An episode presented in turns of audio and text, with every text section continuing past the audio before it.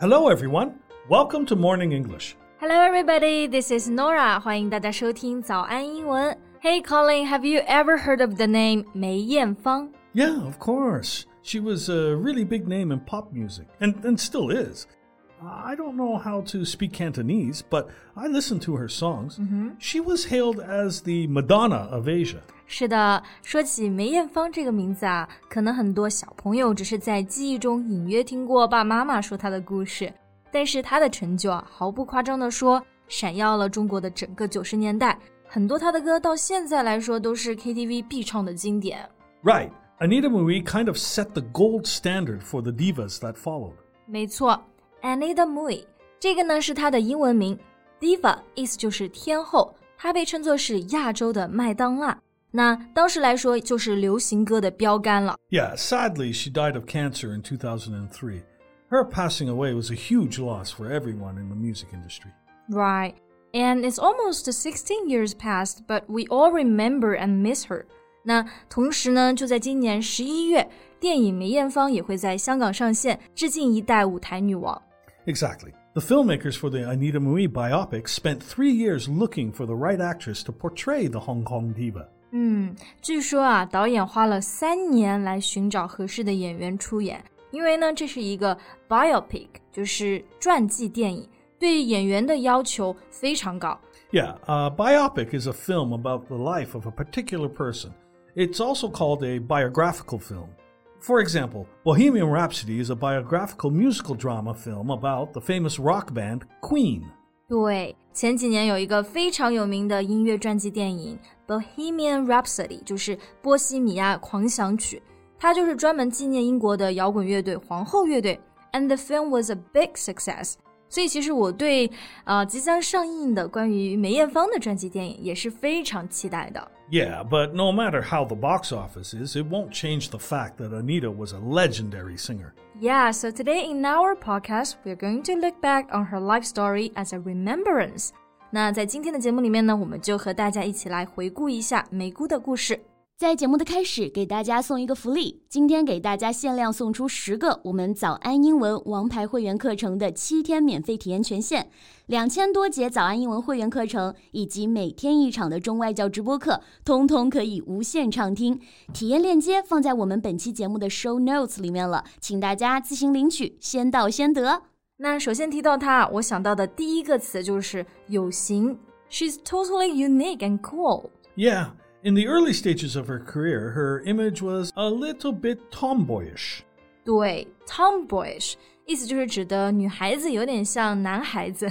那她早期呢，就是非常利落的那个短发，跟大部分的港星玉女形象完全不同。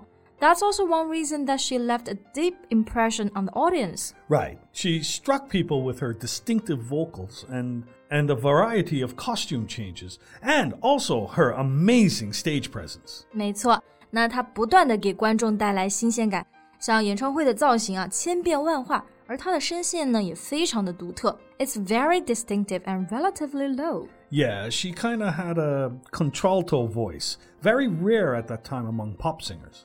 Contralto 这个就是指的女低音，你听她唱歌呢，会觉得很有沧桑感，充满了故事。 Exactly. However, behind the glitz and glam of the stage was, in fact, the bittersweet story of a lonely child performer. 嗯，glitz and glam of the stage 指的就是舞台的浮华和魅力。其实，在她让人惊叹的舞台背后啊，是一个悲喜交加的故事，因为她的嗓音是从小过度用嗓，声带受损落下的结果。 Right. So here we use the word bittersweet to describe her story. It means that her life was a mix of happiness and sadness. Yeah, she started singing on stage when she was only four years old. 她的父亲在她很小的时候就去世了。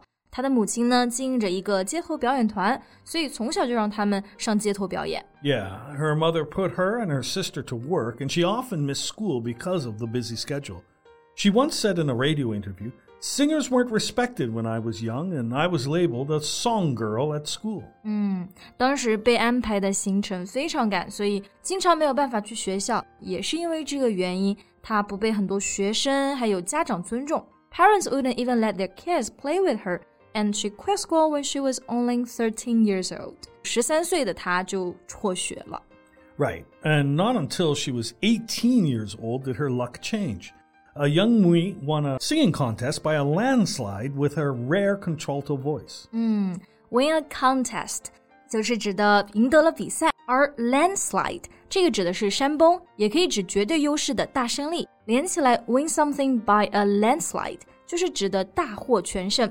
她在十八岁的时候参加比赛，就以独特的女低音胜出了，这才被人得知，然后就开始出名了。Yeah, she proved that success is no accident. It is hard work, perseverance, learning, studying, sacrifice, and most of all, love of what you're doing or learning to do.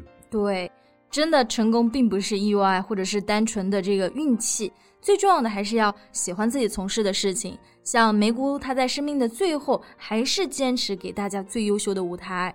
Yeah, when Mui announced that she had cervical cancer, she vowed to fight her illness.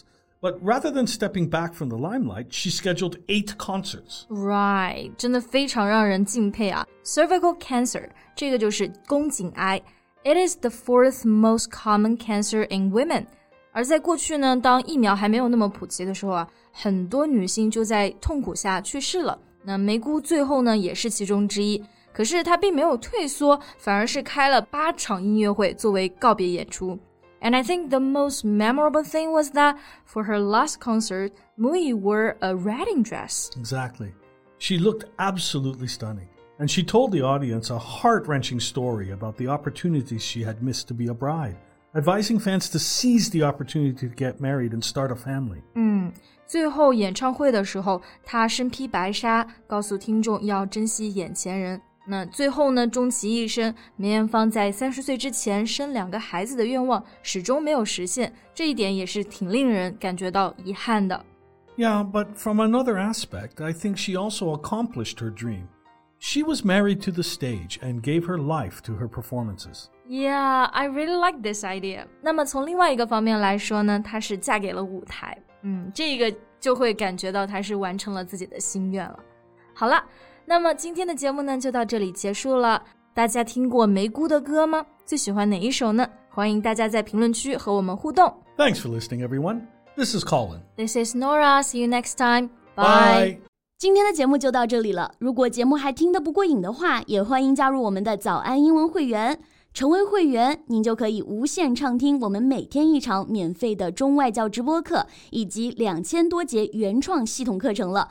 今天我们限量送出十个七天免费试听权限，试听链接放在我们本期节目的 show notes 里了，请大家自行领取，先到先得。This podcast is from Morning English。学口语就来早安英文。